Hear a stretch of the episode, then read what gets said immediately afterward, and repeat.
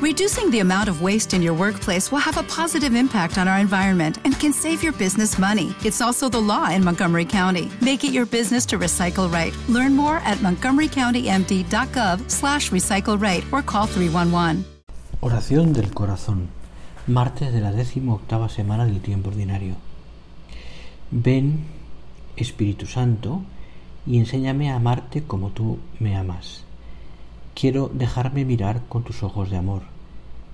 Quiero reconocer tu mirada de ternura y descubrir que, aunque los demás miren mis defectos, tu mirada me contempla amándome. Tu palabra me dice, aunque tu propia madre se olvidara de ti, yo nunca te olvidaré. Si a veces yo siento que valgo poco, que no sirvo, que no soy digno de amor, sin embargo tu palabra me dice otra cosa. Eres precioso para mis ojos y yo te amo. Toca mi interior herido, Espíritu Santo, para que pueda descubrir que ese amor tan grande también es para mí. Ven, Espíritu Santo. Amén. Hoy celebramos a Santo Domingo de Guzmán, fundador de la Orden de los Predicadores. El Evangelio es de San Mateo, capítulo 14, versículos 22 al 36. Después que la gente se hubo saciado, Jesús apremió a sus discípulos a que subieran a la barca y se adelantaran a la otra orilla. Mientras él despedía a la gente y después de despedir a la gente subió a solas al monte para orar. Llegada la noche estaba allí solo.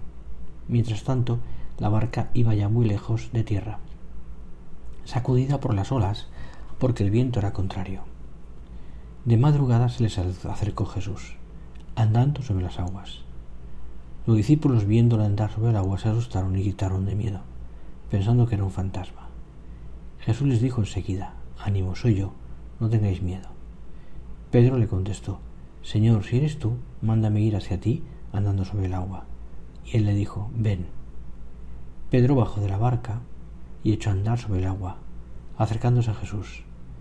Pero al sentir la fuerza del viento, le entró miedo empezó a hundirse y gritó Señor, sálvame.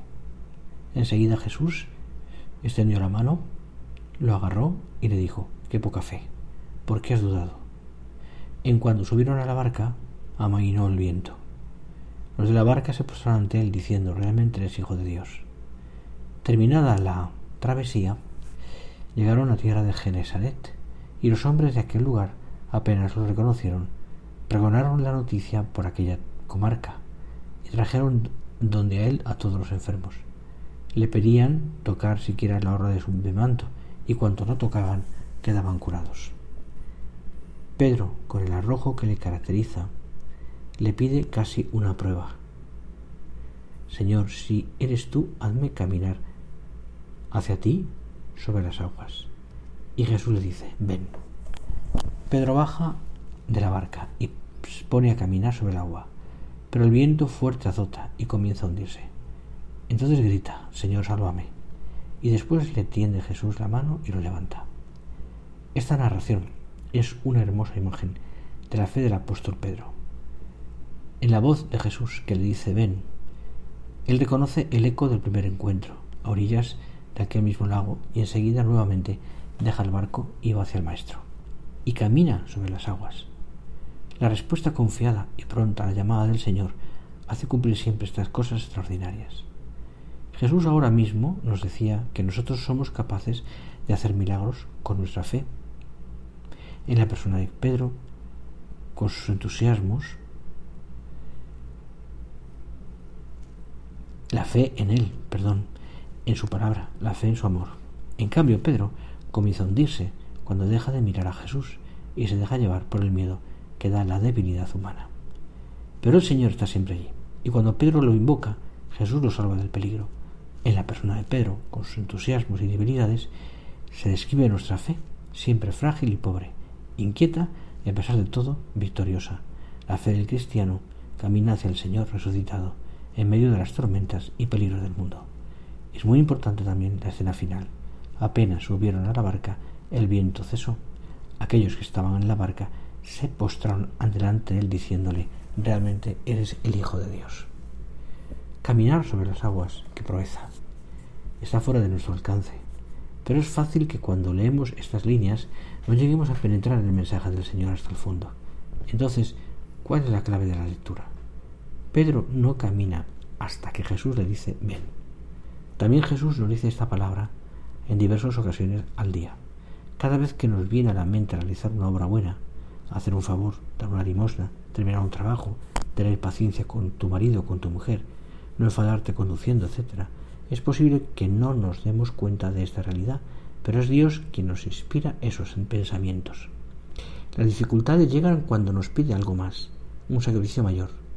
Es entonces cuando sentimos que nuestras pasiones se revelan y nos echamos atrás. Aquella posibilidad de avanzar se ha convertido en un fracaso, en un naufragio. ¿Por qué? Veamos qué le sucedió a Pedro. Al principio se asustó al ver a Jesús, que llegaba de forma tan inesperada, pero al ver que era él se sintió seguro y a la voz de su maestro comenzó a andar los primeros pasos. Y luego dudó, tuvo miedo, no confió en el poder de Cristo para continuar adelante y empezó a hundirse. Lo que le faltaba era fe. Con fe, Pedro hubiera cruzado a pie todo el lago. Con fe, nosotros también seríamos capaces de los mayores milagros. Si tuviéramos un poquito de fe, nos sorprenderíamos de hasta dónde podemos llegar. ¿Qué fue lo que le pasó si ya prácticamente se había hecho todo el milagro? Que Pedro dudó, desconfió del Señor, dejó de mirar a Cristo y comenzó a mirarse a sí mismo y la fuerza del viento, y fue cuando todo se vino abajo. Viendo el viento fuerte, dice el Evangelio, temió y comenzó a hundirse. Y gritó, Señor, sálvame. Jesús lo coge de la mano y le reprocha con dulzura y, y su desconfianza. Hombre de poca fe, ¿por qué has dudado? Y es que para nuestro Señor es mucho más milagro que tengamos fe, que confiemos siempre en Él, ciegamente, a pesar de todos los obstáculos y adversidades de la vida, que hacernos caminar sobre las, las aguas.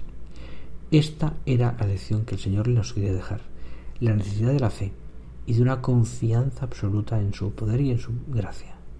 Esta es la verdadera causa de los milagros. Cuando Jesús iba a obrar cualquier curación, pensemos en el paralítico, en el leproso, en el ciego de nacimiento, en la morroísa, en la resurrección de la hija de la Jairo, en el siervo del centurión y en muchos otros más. La primera condición que pone es la de la fe y la confianza en Él. Y precisamente así termina este pasaje del lago. Ellos se postraron ante Él diciendo, verdaderamente tú eres el Hijo de Dios. Señor, dame tu gracia, porque quiero gozar de la oración, y como lo hacía Jesús, que te buscaba en el lugar donde sabía que podía encontrarte. Deseo experimentar la libertad, la paz y el gozo de la auténtica oración, al saber apartarme de todo y de todos, para que en la soledad de mi propio yo, abrirte mi corazón con esa firme decisión que rompa mi inercia, mis dudas y mi mediocridad. Te doy la bendición. Que el Señor os bendiga y os guarde. Haga brillar su rostro sobre vosotros os conceda su favor. Vuelva su mirada sobre vosotros y os conceda la paz. Y la bendición de Dios Todopoderoso, Padre, Hijo y Espíritu Santo, descienda sobre vosotros y permanezca siempre. Amén.